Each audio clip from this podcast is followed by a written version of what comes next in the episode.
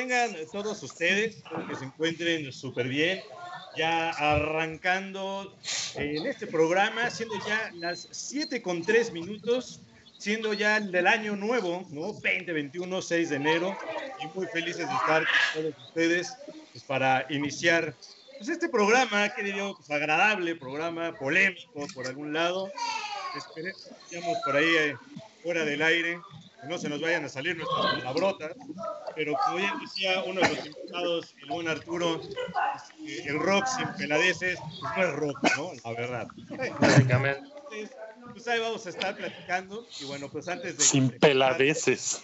Exacto. Oílo. Los que ustedes ya escuchan a estos grandes invitados por acá, el, el programa, bueno, pues antes que nada, darles pues ahí los saludos a la familia, a los amigos y a todos los que pues, nos hacen siempre, siempre el favor por acá de estar escuchando casi casi. estar siempre conectados a Caldero Radio. Recuerden que nos pueden estar sintonizando por Facebook, caldero.radio. Y si tienen la aplicación, ustedes pueden descargar ya en Android, iOS, Caldero Radio en YouTube, igual, Caldero Radio. Y bueno, pues estamos acá todos al tanto, ya sea en el chat de Facebook o en el chat de la página www.calderoradio.com. Y bueno, pues ahí estamos ya todos conectados. Y bueno, sin más preámbulos, eh, el programa de hoy tenemos tres grandes invitados, invitados, amigos, familia, diría yo que se dio la oportunidad para platicar un poquito al respecto. Y el tema, pues justamente inició unos programas atrás que platicaba un poquito sobre la historia del rock mexicano, justo con el pretexto de este famoso documental, miniserie, le ponen por ahí en Netflix de Rompan Todo. Y pues qué mejor que con ese pretexto de juntar a tres pues yo digo expertos ya que han vivido, ya tienen sus canas, ya tienen sus años de haber vivido muchas partes de esa, de esa historia, pues para platicar, debatir sobre esto que ha sonado muchísimo en las cuestiones, digamos que de, los medios de comunicación, que si sí, que si no, que si es historia, etcétera, pues platicar un poquito al respecto.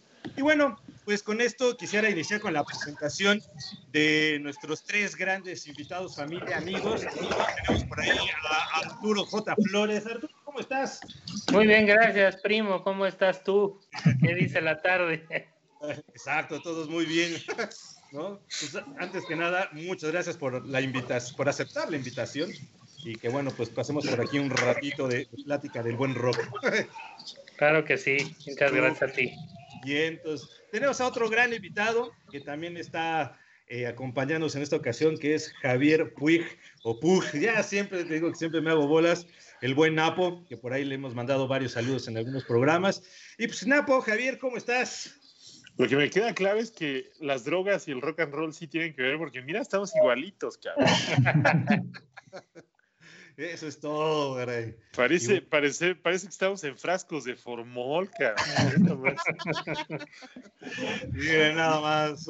Y pues muchas gracias, mi buen Napo, por aceptar la invitación. No, hombre, a ustedes, a ustedes, carnal, un honor, un honor estar aquí compartiendo cámaras, chinga, con semejantes personalidades. Súper. ¿No? Y bueno, pues, y bueno, pues han tenido el honor me da de... hasta, me da hasta pena no tener fondo. Mira, pinche Arturo hasta se inventó un dinero, güey. Yo voy, a poner, yo voy a ir al baño, cabrón, para que no. sea interesante el pedo aquí. Ahí están tus gorras, güey. La de Alonso sí parece que está en. Parece que le están tomando las fotos cuando te ingresan al reclusorio, güey. Sí, el Alonso, es que ese güey está en el baño, güey. Y justo hablando, y ya que me lo traen de bajada al tercer invitado, que pues es la primera, hoy esperemos que de muchas, de muchas, muchas que pueden venir. Eh, Ponte unos post-its, Alon, ahí atrás. El gusto de tenerlos por acá. Y el Alon, Alonso Álvarez, el famoso Alon, que también eh, le he mandado muchos saludos, por ahí lo he mencionado cuando hablamos de estos temas. Alonso, pues muchas gracias también por aceptar la invitación por acá al programa, caray. ¿Cómo estás?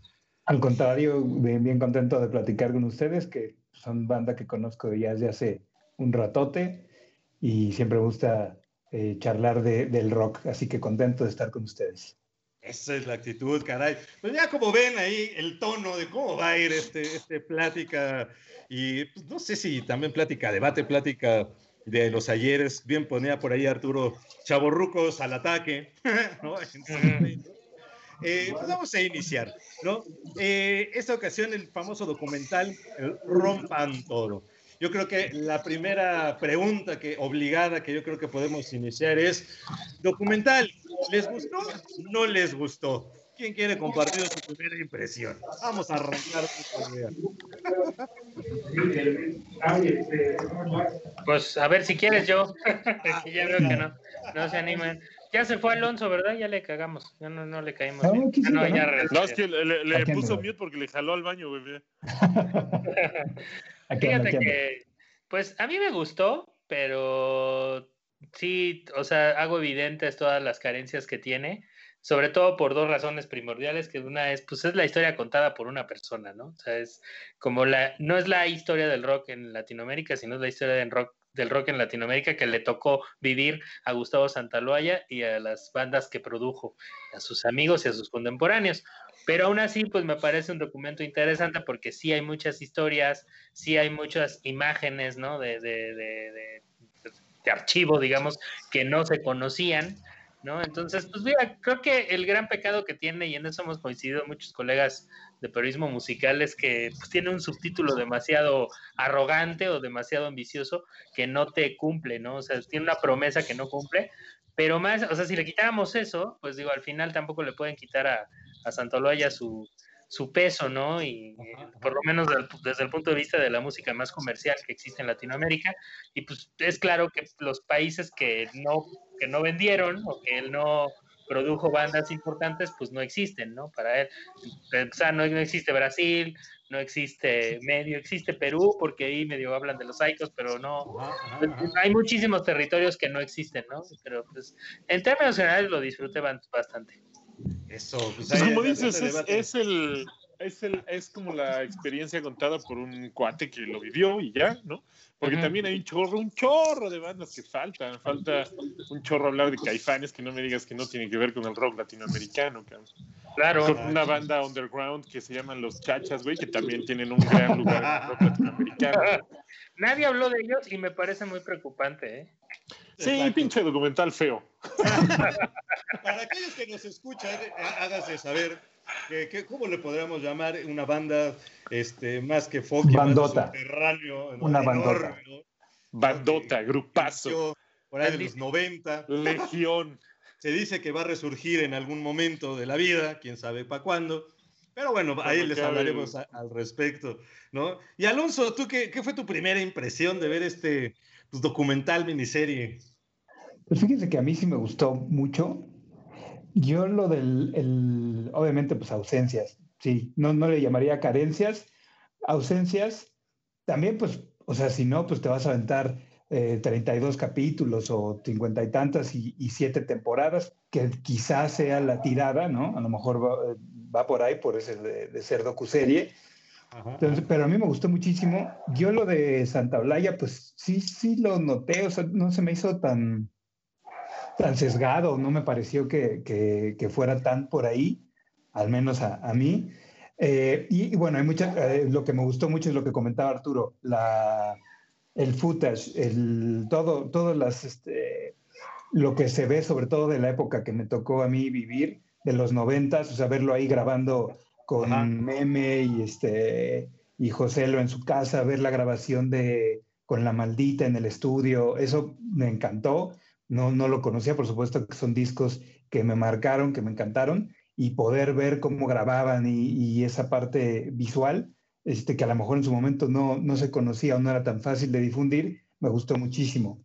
Eh, creo que la parte de la historia, o sea, como, como dice el, el título, a mí sí me pareció que así lo fue, sobre todo eh, en los 70 todo lo que sucedió aquí en el país, lo que sucedió con las dictaduras en, en Chile y en Argentina, eso me gustó mucho, eh, Ujú, esa ujú. parte. Sé que sí, el- a lo mejor hay una omisión ahí en el, el rollo de, de Colombia, no se menciona mucho, bueno, ni hablar como lo de Brasil, lo que decía. Arturo. Son feos. Que también hay que tomar muchas cosas, porque quizás eh, lo de Caifanes, o sea, hay muchas eh, bandas que a lo mejor sí las invitaron, pero no quisieron. No sé si lo de Caifanes, hay un- una de las más grandes ausencias, eh, una con la matraca, otra sin la matraca. Con la matraca, las víctimas, ¿no? Las víctimas de lo que te celebro. Parece que, que fue de las omisiones, pero pues es una de mis bandas que más me gustan y que más me marcaron. y otra sin matraca, eh, Manu Chao y Mano Negra. Uh, claro. Y me parece que por ahí, que ese pudo haber sido como que Manu dijo, no, pues Nel, este, yo un rollo tan este, comercial vendido este, de, del imperio de Netflix, no, este, no le voy a entrar, ¿no? Hay muchas este, cosas que a lo mejor no sabemos por librar licencias y todo, este, en cuanto a las ausencias, pero creo que, que obedece a la parte de que pues, te, te, atienes a un tiempo y un límite de, de, capítulos y de, eh, de temporada, ¿no?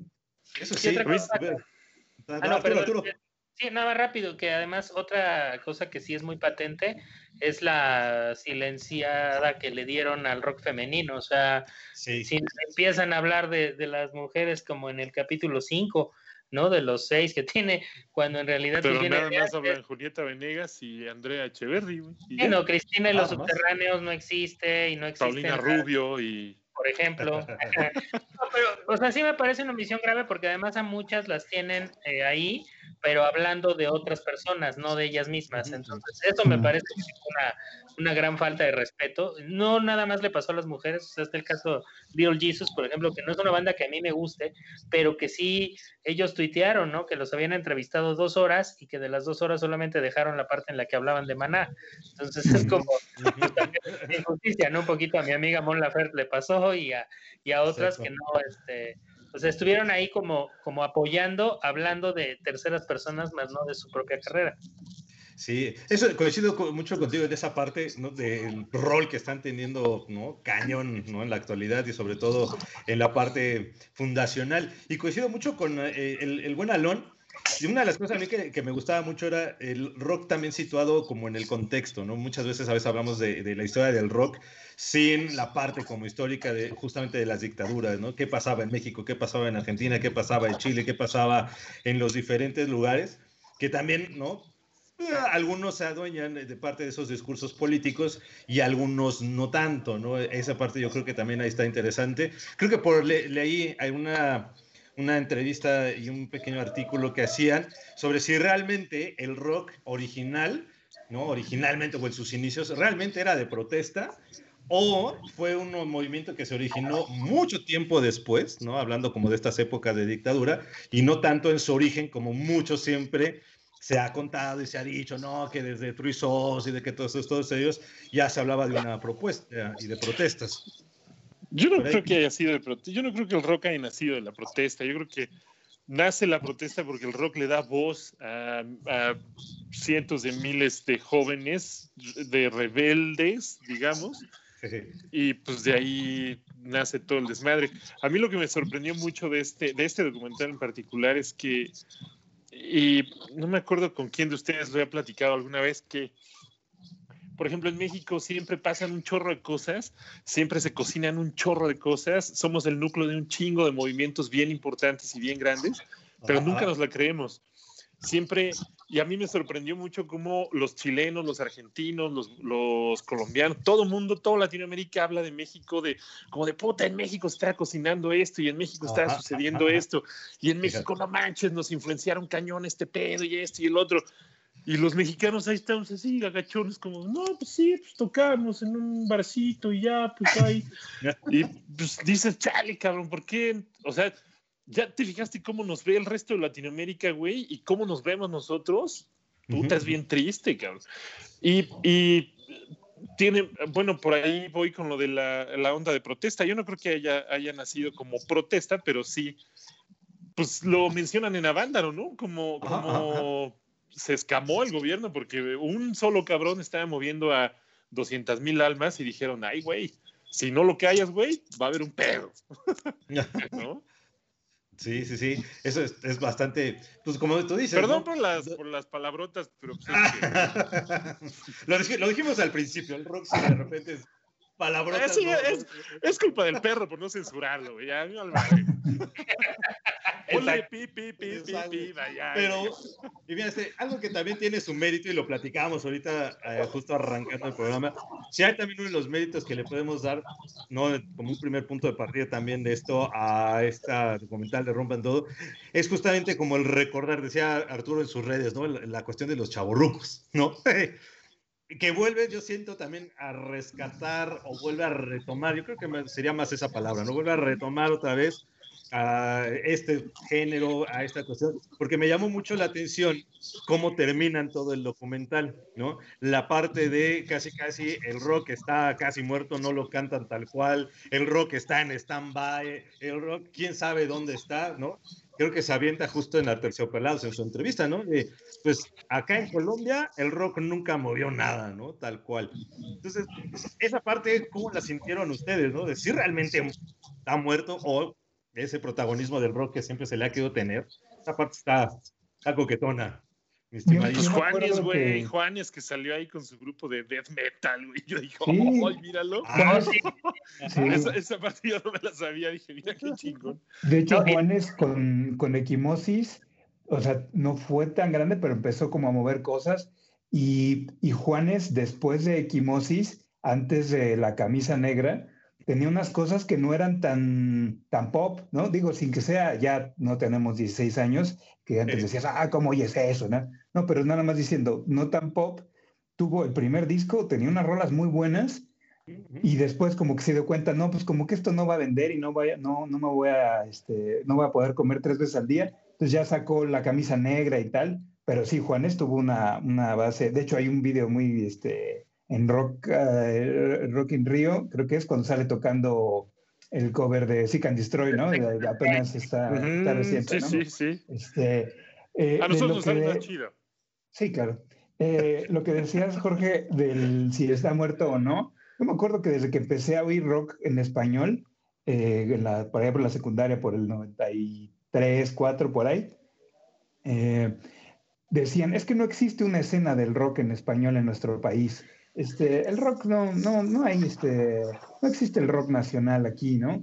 Y antes creo que también lo decían y ahora que lo están diciendo, entonces eh, hay muchas cosas del documental de esa parte que creo que son atemporales, también lo del gobierno y, o sea, puedes, este, de pronto escuchas eh, discos, eh, el, justamente a propósito de, del documental y de lo que ponen ahí de Culebra, hay un disco de Culebra, una, una compilación eh, de la raza para la raza, y, y hay, hay, frases que salen, pues, obviamente los de Culebra, y hay una parte en donde sale hablando este, Salvador de la Castañeda, y dice, no, este, a ver, aquí no es para darnos en la torre, en, en, el rock, ya bastante feo está afuera, eh, crímenes, secuestros, el gobierno y demás fregaderas, no sé qué, y así, esto es del 93, podría ser del 2000, 2017, 2019, 2020. Entonces creo que en esa parte sí es muy, entre comillas, atemporal. Yo creo que el rock por ser contracultura, que así creo que inició, o sea, como decían Napo, no como protesta, pero como un, una solución o una, no una solución, una, una alternativa. El haber empezado a tocar covers de, de rolas en inglés este, y traducirlas y tropicalizarlas al español y al mexicano, este, pues era eso, que no había alternativa, pues entonces hoy empiezo a hacer mi rollo acá este, en, español y toco popotitos y toco aquí, toco acá. Eh, y, así salió, ¿no? Entonces creo que el rock no está muerto, creo que no, más bien es eso, como que no es tan mainstream y eso ya es un decir, eh, creo que el, rollo ese de, este, no, pues es que no hay propuestas, va a ser siempre, ¿no? Exacto. Hay una, bueno, en, Almost Famous, en la película, por ejemplo, que ya tiene bastante tiempo, eh, en algún momento el personaje de, de, Lester Banks, que ahí lo interpreta Philip Seymour Thomas, habla con William, ¿no? Con el chavito, con el reportero, que nosotros sabemos que es Cameron Crowe cuando escribía en Rolling Stone, y le dice eh, que desde entonces ya está muerto, o sea, que desde entonces, y a lo que se refiere precisamente es a que el rock como, como, como fenómeno contracultural fue absorbido por la industria, pero fue absorbido hace mucho tiempo, o sea, no es algo que pasó hace 10, 20, 30, o sea, casi, casi pasó a los dos años de que se volvió fenómeno, o sea, creo que la bitlemanía es el fenómeno eh, por antonomasia que nos ilustra esa absorción del sistema eh, del rock and roll y, de la manufactura en la que se convirtió posteriormente, ¿no? Ya cuando los Beatles se dejan otras que sea el cabello, empiezan a tocar cosas que ya no son pop, que ya pasan de ser una boy band a realmente una banda instrumental, experimental y arriesgada, pues creo que ya es otra cosa, pero no deja de ser un gran producto de mercadotecnia. O sea, creo que a eso se refieren con la muerte del rock. Bandas siempre va a haber, bandas que valgan la pena también siempre va a haber. Ciertamente ahorita no está en el mainstream, eh, por lo menos no en el juvenil, eso sí, eso sí creo que ya pasó. O sea, el rock como tal ya dejó de ser la música principal de los más jóvenes puede ser que les guste esto, les guste aquello, ¿no? Y de repente voltean a ver al rock, ya sea al rock contemporáneo o a los clásicos, da lo mismo, pero ya no es la música, ni es la única música que escuchan. Y yo sí lo celebro, como decía, lo dijiste de chiste, Alonso, pero es cierto, o sea, ya no tenemos, ya las nuevas generaciones no tienen esos eh, prejuicios que teníamos nosotros de si escuchas esto ya no puedes escuchar lo otro, o si escuchas esto dejas de ser auténtico, o dejas de ser este rudo, o dejas de ser, ¿no? Como el discurso de Cobra Kai de Don Díaz. ¿Qué tal las, sí, no creo, la referencia? Yo creo que esté muerto, pero sí se ha transformado. Fíjate, y ahorita hablando justamente ese, y que toca por aquí este, el Alon, uno de los momentos, por ahí tenemos un comentario de Morning Morningstar, que dice igual, ¿no? Digo, coincide con esta idea inicial, ¿no? De haberse llamado Santolaya y sus amigos, pero igual comenta sobre todo uno de los grandes cosas, ¿no? Y que lo decíamos mucho al principio de, de los ausentes. Por aquí comenta mucho toda la cuestión de eh, la movida española, ¿no? Que es parte también como de, influencia que el rock, digamos, pues sí, tiene. un repasón por ahí, ¿no? Tocan Radio Futura, tocan por ahí Los Toreros Muertos, sí ven ahí como una, pues con un airecillo. ¿No? Lo, lo, poquito, creo que está Mateos también, si, si mi memoria no me falla. Mateos, sí, claro. Que son Pero de Mateos lo tocan cuando es aquí, o sea, y de hecho lo dicen, ¿no? Mateos este, lo ponen en la parte eh, como mexicano, ¿no? que a muchos les pasó, como decía Napo, mucha banda era venir aquí porque aquí la, la, voy a hacer, ¿no? O sea, Mateos, La Ley, eh, bueno, muchos que, que Pues los enanitos verdes, güey, que ya les decíamos, decíamos que era un grupo local. Y ya más para acá, los babasónicos, o sea, babasónicos hasta se cambiaron la vida aquí, o sea, ya, ya casi ni vivían en Buenos Aires, bueno, en, en Argentina.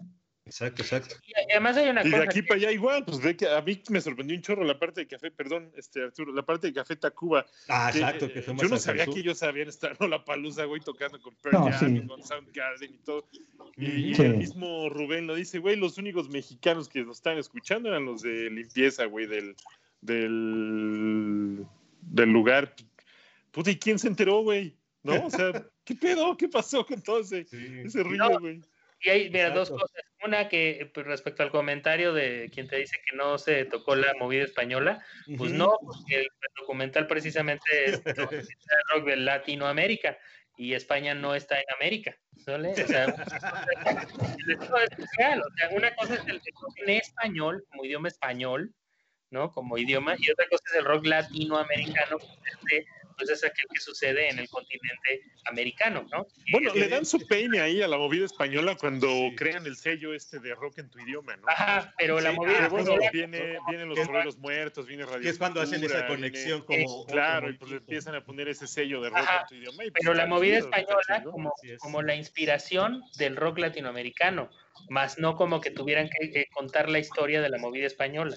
Claro. La movida española desata de alguna manera que existe el rol latinoamericano. Y la otra que, quería comentar este, sobre lo que dices de Café Tacuba, tanto le critican a Maná, por ejemplo, el haber aparecido en el documental, y yo me lo dije, a ver, la única banda latina, que eso no lo menciona, por ejemplo, menciona lo de Café Tacuba en Lollapalooza, la única banda latinoamericana que aparece en un disco tributo a, Led Zeppelin, me parece que es un disco que sale como en el 95, entre el 95 y el 99, hay un disco tributo eh, que tocan los Stone Temple Pilots, que toca este, no me acuerdo exactamente, son bandas muy grandes, los Counting Crows, creo, no sé, pero. son Blondes creo que también toca.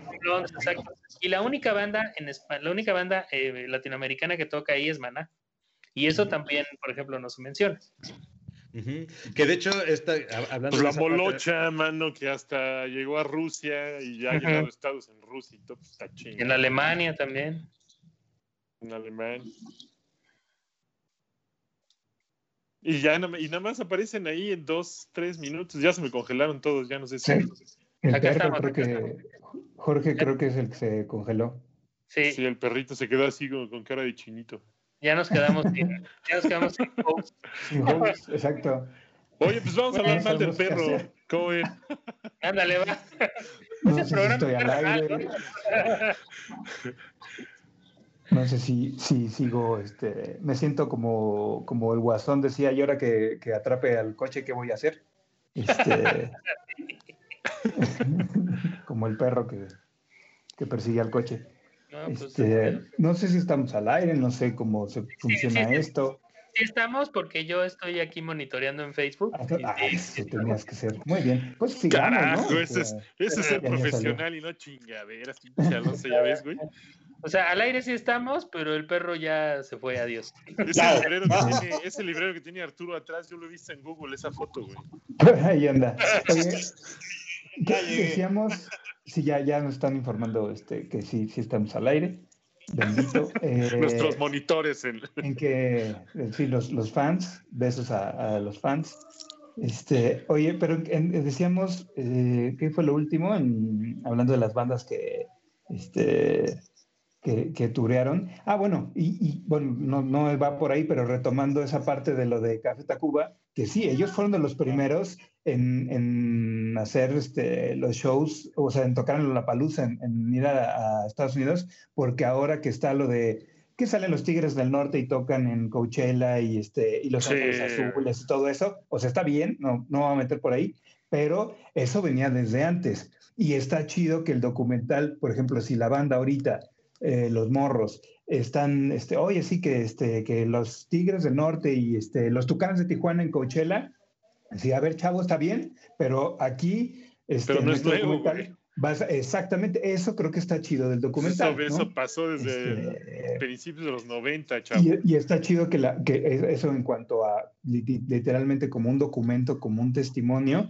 que la banda sepa desde dónde viene y bueno, y va aún más para atrás, ¿no? Y, y ahorita como que se nos hace muy común que, eh, bueno, ahorita no hay conciertos, pero hace un año que eh, hay un montón de conciertos y todas las bandas vienen y todo. Bueno, antes no venía nadie, ¿no? Y el, y el primer concierto, este, eh, lo que mencioné, bueno, lo, de que a Querétaro venía Rod Stewart y tal, o sea, antes no había esas, esas tanta este, oferta musical, entonces está chido que, que, se hable en el documental que se va un poquito para, para, para atrás. Ya retomamos a nuestro host, le damos este, la bienvenida otra vez. Jorgito, estamos hablando, estamos tocando el tema del documental este, Rompan Todo. Estamos haciéndote tu chamba, básicamente. Siempre la cague, pero es como cuando en las tocadas se desconectaba el güey, ¿va, güey? Oh, ¿Ya ves cómo eres?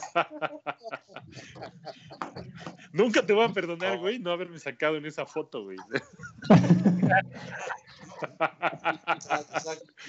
Ya ni, le digas. Eso es, otra, es otro de los puntos que a mí no me gustó de ese pinche documental barato, güey, que no habla ningún bajista, güey, eso está muy mal. Como no, sale Sabo Romo como dos segundos. Ese güey, ¿qué, güey? Tienes toda la razón, ¿eh? Digo, finalmente creo que sí, hablaban baterista, hablaba que sí el vocalista, este, y ¿sabes qué me llamó mucho la atención de que como de personajes cuando estaban haciendo la plática con los de la maldita vecindad, que ahí, como dice Arturo, por sí falta de respeto para las cuestiones del rock en cuestión de las mujeres.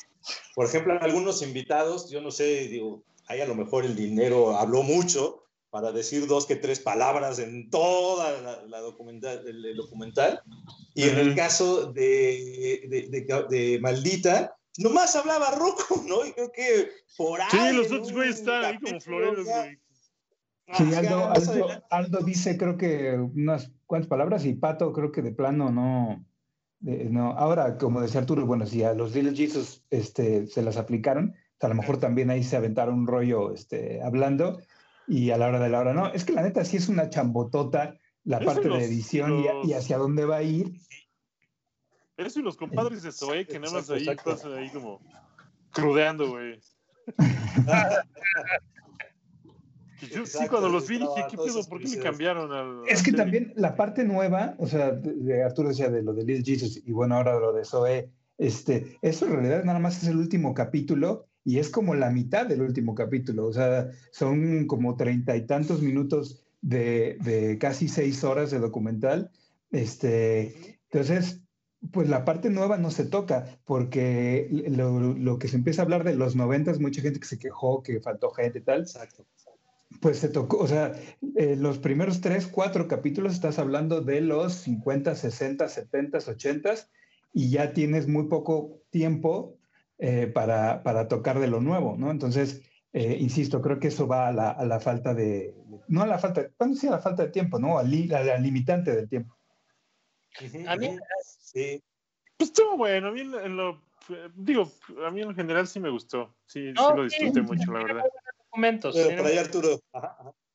No, nada, o sea, eh, siguiéndole la, la, la, la, corriente a Alonso eh, respecto a lo que está hablando, también sentí que de repente estaba, así como por, por fuerza natural está muy cargado Argentina, o sea, a Soda Stereo prácticamente se le dedica capítulo y medio, o sea... Sí, parece tributo al... Sí, al, al gran, ¿no? el gran milagro latinoamericano ¿no? de la música. Pero también, por ejemplo, no entiendo por qué la, este, por qué también esa fascinación por poner cosas de Batis, que de repente, pues hay frases buenas, hay momentos interesantes de Batis, pero también ellos están de relleno. O sea, de verdad era muy necesario ponerlo diciendo que él le hubiera encantado darle la mano y tocar a Cerati. O sea, me parece que esa declaración de las muchas declaraciones que están de más, ¿no? Y que me hubiera gustado más conocer ahí el punto de vista. Por ejemplo, a mí, Los Prisioneros, me parece una de las mejores bandas latinoamericanas que hay. Y aunque a mí también, y eso decía a mí me sorprendió un chorro, no sabía que eran tan influyentes los prisioneros y es de mis bandas favoritas. Güey. Está bien chido. Y me sorprendió muchísimo también ver ver este cómo, le, cómo el tiempo se come a la gente, güey, ver a Fito Páez, al de los prisioneros, así todo, todo ya, todos tullidos, todos fritos por tanta droga y tantas accidentes. No, bueno, lo que pasa es que Jorge además tuvo un problema de salud muy fuerte, él estuvo... Sí, tuvo un accidente, ¿no? Bien gacho. Casi, casi en coma, una cosa así. Exacto. Igual que Charlie García, ¿no? Que también... Charlie. Ese güey, ya, ese güey ya está frito, güey. Ahí, ahí, ahí, les va una, dos preguntas, fíjense, hablando de, de, pues de, de, las bandas que nos gustó ver, que sí hablan de este movimiento rock latinoamericano. Una pregunta la hace justamente Valentina Uribe, a la cual le mandamos un saludote, ¿verdad, Napo? Ahí ya te trae, pero bien fichado. Bien checado. Pero le hace una pregunta curiosona. Dice, ya que tenemos años de conocernos, nos preguntaría, ¿cuál es la rola de rock en español que, que más disfrutan o que más disfrutamos? Nosotros disfrutamos Uf. juntos. Pero hablando de este movimiento y que nos invitó a, lo platicamos también al principio, ¿no? De, no, ¿te acuerdas que si el concierto en el Bora Bora, ahí en, ¿no? en Mazatlán, que si en la Rocotitlán y demás? ¿Cuál sería como esa rola o banda que dicen, no manches, esta sí me hizo recordar mis ayeres como buen chaborruco? A, a mí la, de, la del amigo de Ataque 77. Mm. Tocábamos juntos. ¡Ay, qué! Y que tampoco menciona, ¿no? Otro tampoco, de los ¿dónde está? docentes, ¿no? Pero sí, Rey, este, el son del dolor, man. El son del dolor, sí. La cuca. Para mí, el, digo, no la tocamos, pero la disfruto mucho y tiene historia con Arturo. Cuando ah, me presentó las, las víctimas, eh, cuando me enseñó el disco de las víctimas, el primero, el homónimo, este, bueno, no el primero, pero bueno, este, el primero comercial, este, el primero con BMG. Eh, y, y me dijo, seguro, seguro los, este, los conoces. No, pues no sé. Y el esqueleto, ¿no? Y no fue el esqueleto la que me presentó, sino la de Guayaba. Y esa yo creo que es la rola que, que más me gusta porque con eso los, los conocí. De hecho, ni siquiera sabía que ellos eran los del esqueleto. Y, y, con esa rola después se la fui a pedir a mi mamá y de Día del Niño me compró mi disco en la comercial mexicana de las víctimas del Doctor Cerebro. Pero ya tenías como 22 años, pinchalón. ya, ya estás rucón, ¿no? No, no, tampoco, tampoco. Ya se rasuraba este, con hacha. O sea, güey, sí, sí, estoy, sí estoy ya mayor, pero no tan, tan mayor. A mí no sé por qué siempre me acuerdo de, de, del Napo con los planetas. Siento que un día veníamos en tu carro este, platicando y tú pusiste los planetas y siento que te gustaban mucho. ¿A mí? Sí. ¿Qué, qué tocaban los planetas? No, bueno, entonces no te gustaban tanto. No, era él. No era él. que no era, no era. al Napa al que hacías referencia. O, o a lo mejor sí, no sé. Pero yo sentía que eso. A Jorge sí, como que me acuerdo de él con Cuca, muy cabrón, muy cabrón. Sí, yo también, yo también. Y, y de hecho lo platicaba mucho con, con, Coco, porque sí, en el momento de que empieza esa onda y que mencionan justo que ahí se aventaron una frase, a ver ustedes qué opinan, ¿no? De que si, si no hubiera Cuca, no hubiera entrado Molotov, ¿no? Parafraseando no, más o menos palabras. Ahí se aventaron una que no, ¿en serio? Pero bueno. No, no se te escuchó, no se te escuchó, perrito. ¿Sino qué? Ah, que sin Cuca prácticamente, eh, o, por, o, más, más o menos era de eh, que Cuca le abrió las puertas a Molotov en esta cuestión. Ah, sí, y eso, incluso lo mencionan ahí, que eso sí es una de las grandes verdades, como decía Lone hace rato. Ya, Ajá. oye, chavo, eso ya pasó desde hace mucho, güey. O sea, los, la primer banda irreverente completamente que sale con la pucha asesina, güey, sale con Manuela y con estos. Ya, Molotov o sea, le, le, pusieron la mesa a Molotov, güey. Ya Molotov se fue un poquito más al rollo político, pero este, pero pues sí le pusieron la mesa, güey, a Molotov y a todas esas bandas irreverentes que dicen palabrotas como tú. Yo creo que, yo creo que era diferente, o sea, yo creo que no era, no, no iba por ahí, yo creo que una cosa no va con la otra, o sea, los dos como que hicieron cosas muy diferentes, porque a mí lo que me pareció más agresivo y novedoso de, de Molotov fue el rollo de, de, la música, ¿no? Los dos bajos, el rapeo, este, como esa cosa tan, tan agresiva y diferente. O sea, sí estaba pegando como control machete y tal, y estaba como el rollo medio hip hop en español, pero Molotov salió a otra cosa. Sí, lo de las groserías y todo. Pero este... pues nadie, nadie decía puto y nadie decía mastúrbate, sí, sí, sí. nadie decía métete el dedo. Y... Pero yo creo que tuvo una, una combinación, o sea, fue como parte de todo, porque a mí más bien en la declaración esa de, de, de Cuca, eh, no la recordaba, me parece más como de, ah, oye, sí, nosotros también, ¿eh? Así, bueno, brother, ¿dónde estás? Con todo respeto para Cuca, que yo sé que a ustedes les gusta mucho y para mí también me influyó, pero, pero sí se me hizo más como de, ah, ah, y nosotros también, ¿eh? Así, bueno, Molotov hizo muchísimo más, ¿no? Entonces, salir a decir que por ti, este, no, si no, no hubiera existido, pues creo que sí está un poco, este, eh, pretenciosón. Yo no, sé, no que no hubiera existido, más bien le pusieron la mesa. Desconéctame no, no, al pinche Alonso, ya me cayó mal. no, no hay demasiado. Bueno, ahorita le ponemos ahorita que se congele como yo. Pues, no, congélalo, güey, congélalo a la chingada. Si parece nos vamos, botellita de Jerez. ¿Ves? Siempre haces, hasta aquí hay censura, güey. Claro, y fíjate que ahí es esa bandototota que también le dieron un. Pues siento yo que pudieron haber explotado más eh, por todas las cuestiones que, promueven, desde lo cómico, lo alburero, eh, el mismo show que ellos hacen, que tú bien dices, ¿no? Botellita de Jerez, que también abre, pues, una corriente también bastante, bastante buena, ¿no? En, pues sí, inventaron el guacarroco, pues inventaron ese rollo de, de lo mexicano con el, el, rock, o sea, eso, ese es, sí, ese es sí, punto para la botella. El laberinto, ¿no? Que también era muy famosa, caray. Y fíjate qué cuestión, yo me estaba acordando. Ahorita, yo ni sé de qué hablan pinches vejetes, güey. me estaba acordando que el perro a lo mejor no se acuerda, pero, pero por alguna extraña razón, él y yo un día fuimos a ver a Cerati. Y a ninguno de los dos nos gustaba, pero fuimos a ver a Cerati. ¿Te acuerdas? Ajá, ajá. Sí, sí, sí. Eh, pero estaba en su faceta ya no, como, bueno, es obvio, ya, con, ya no de soda, y estaba en su faceta que estaba experimentando con toda la cuestión electrónica, este, sí, yo me acuerdo, yo me acuerdo que lo vi una vez en un festival. Perfecto. A mí me tocó verlo en un festival en el Foro Sol después de Café Tacuba, que Café Tacuba incendió, el, casi, bueno, casi se derrumba el Foro Sol. Fue, ahí te va la empezó fecha, a tocar este, Cerati. Puta, 26 de noviembre quedando... del 2003. No me acuerdo, la neta. 2003? Pero, güey, me está. Pues, lo que sí me acuerdo es que me estaba quedando dormido parado, güey. Parado viendo hacia adelante, así está quedando jetón, güey. El recargado sí, también, güey de adelante, también güey. Tocó, así. también Puta, tocó ya King este cabrón. Eh, También tocó, tocó y cerró. Plasivo ese festival. Plasivo, la mala Así es, Rodríguez Güey, abrió. pero pinche Cerati tocó como 16 horas, cabrón. ¿Sí? No sé, así era, ¿no? Era de ya, y, ese cabrón. y en el documental que también se extienden y se extienden un buen con, él, así como sus rolas, en esa experimentación, digo, no le quito lo, bueno musical, este, combinación y todo, pero sí fue un alucine que yo sí decía, este, ya en qué planeta vivo, ¿no? Con eso.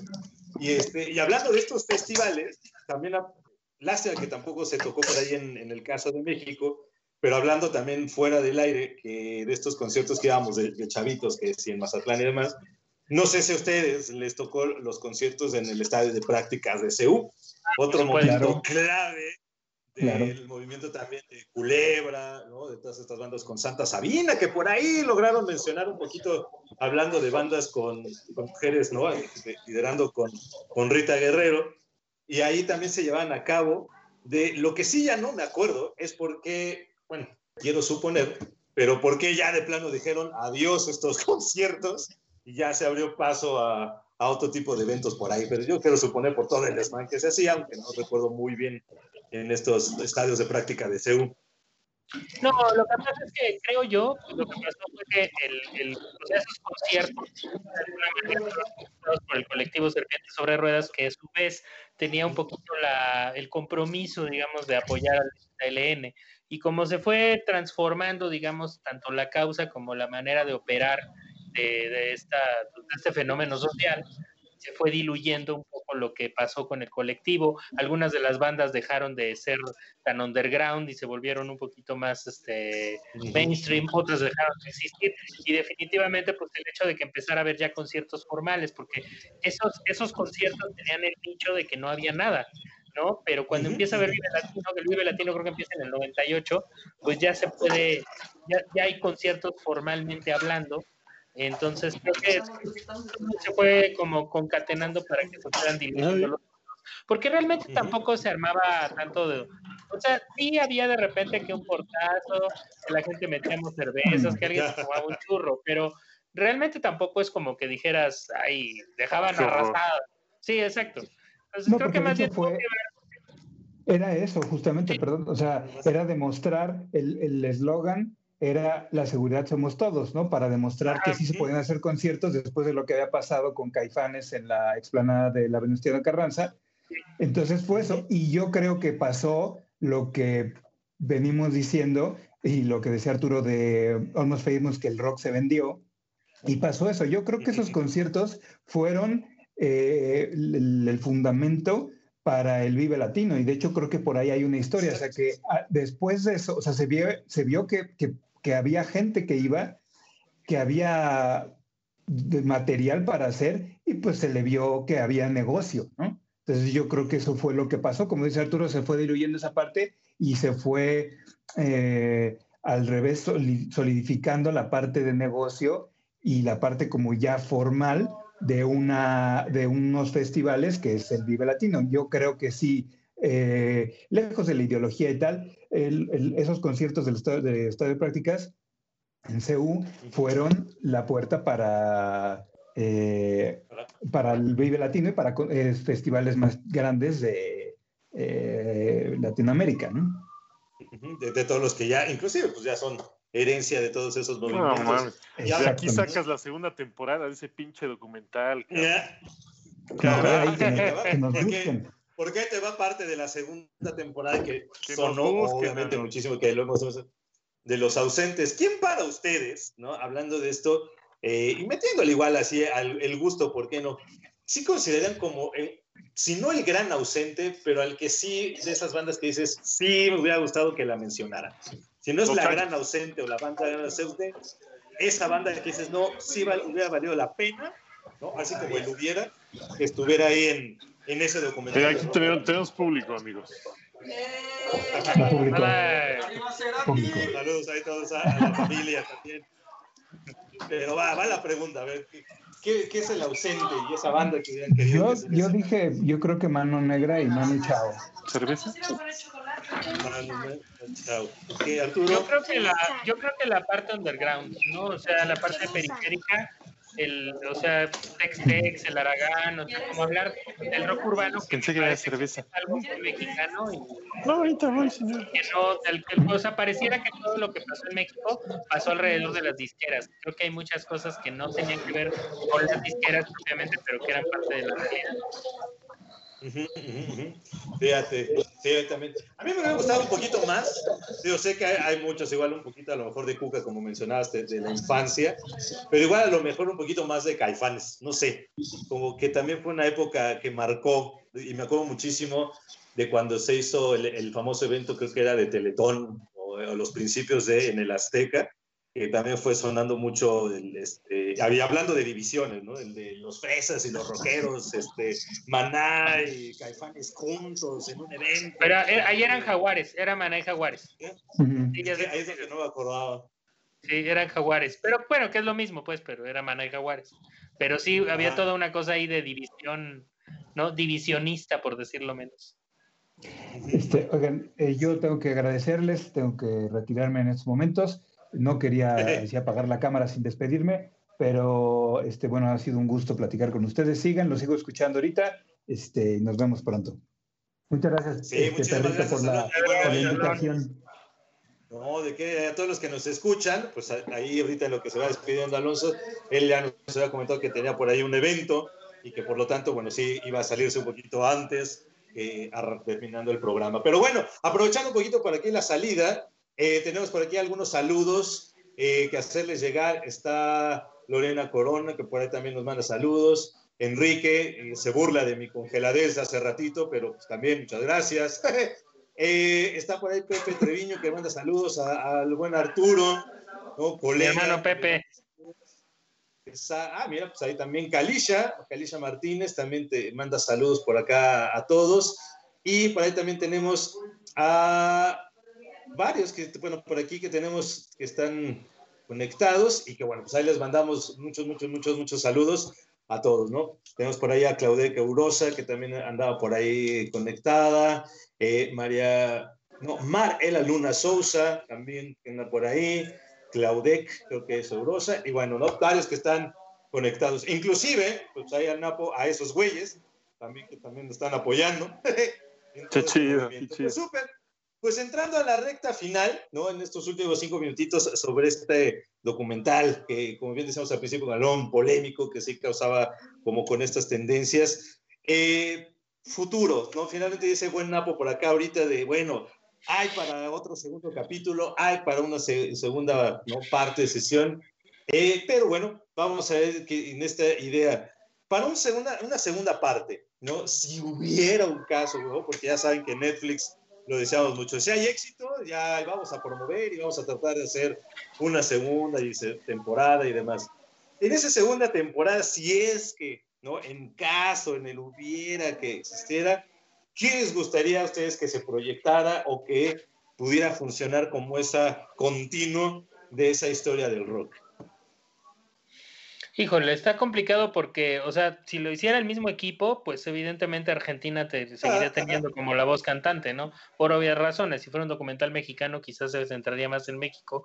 Pero a mí me gustaría, como, o sea, hablando como de la parte mexicana, eh, pues que se hablara mucho de la, este, de otros géneros, ¿no? Porque de repente parecía, se me, por ejemplo, de la parte argentina, está muy raro que no hayan entrevistado, creo que no aparece Rata Blanca, ¿no? Que para ellos, pues es una banda importante en el terreno del metal.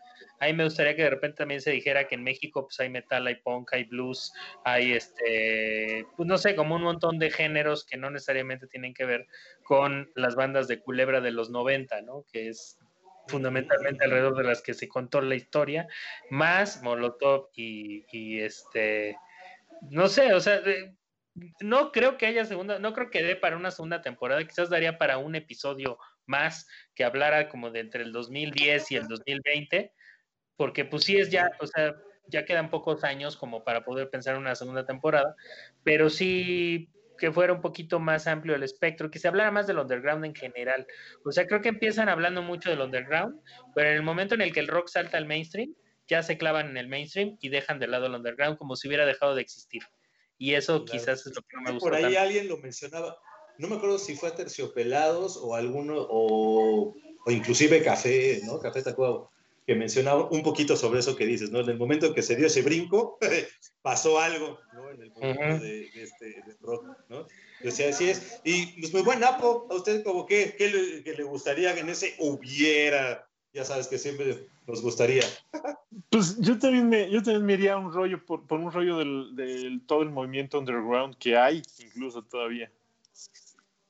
Que también se cocinan cosas súper interesantes y, y, este y pues muy y, y, bueno, independientes, ¿no? La cuestión de al, al, llamado movimiento independiente. Sí, ya yo coincido porque ese final, no sé, eh, siento yo que también fue como muy ya Como que lo aceleraron, más menos Exacto. Siento yo que le dieron mucho hincapié.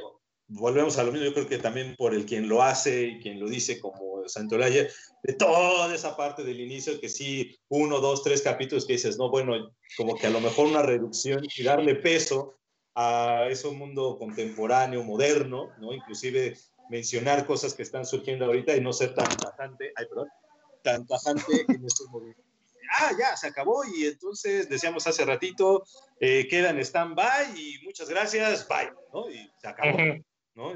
Yo siento que ahí también fue muy, muy, muy um, brutal. Y inclusive por aquí aprovecho para hacer un comentario que hace Lisbeth Serrano, que está interesante, dice ella, puede ser que como movimiento contracultural el rock haya muerto, pero no como género musical.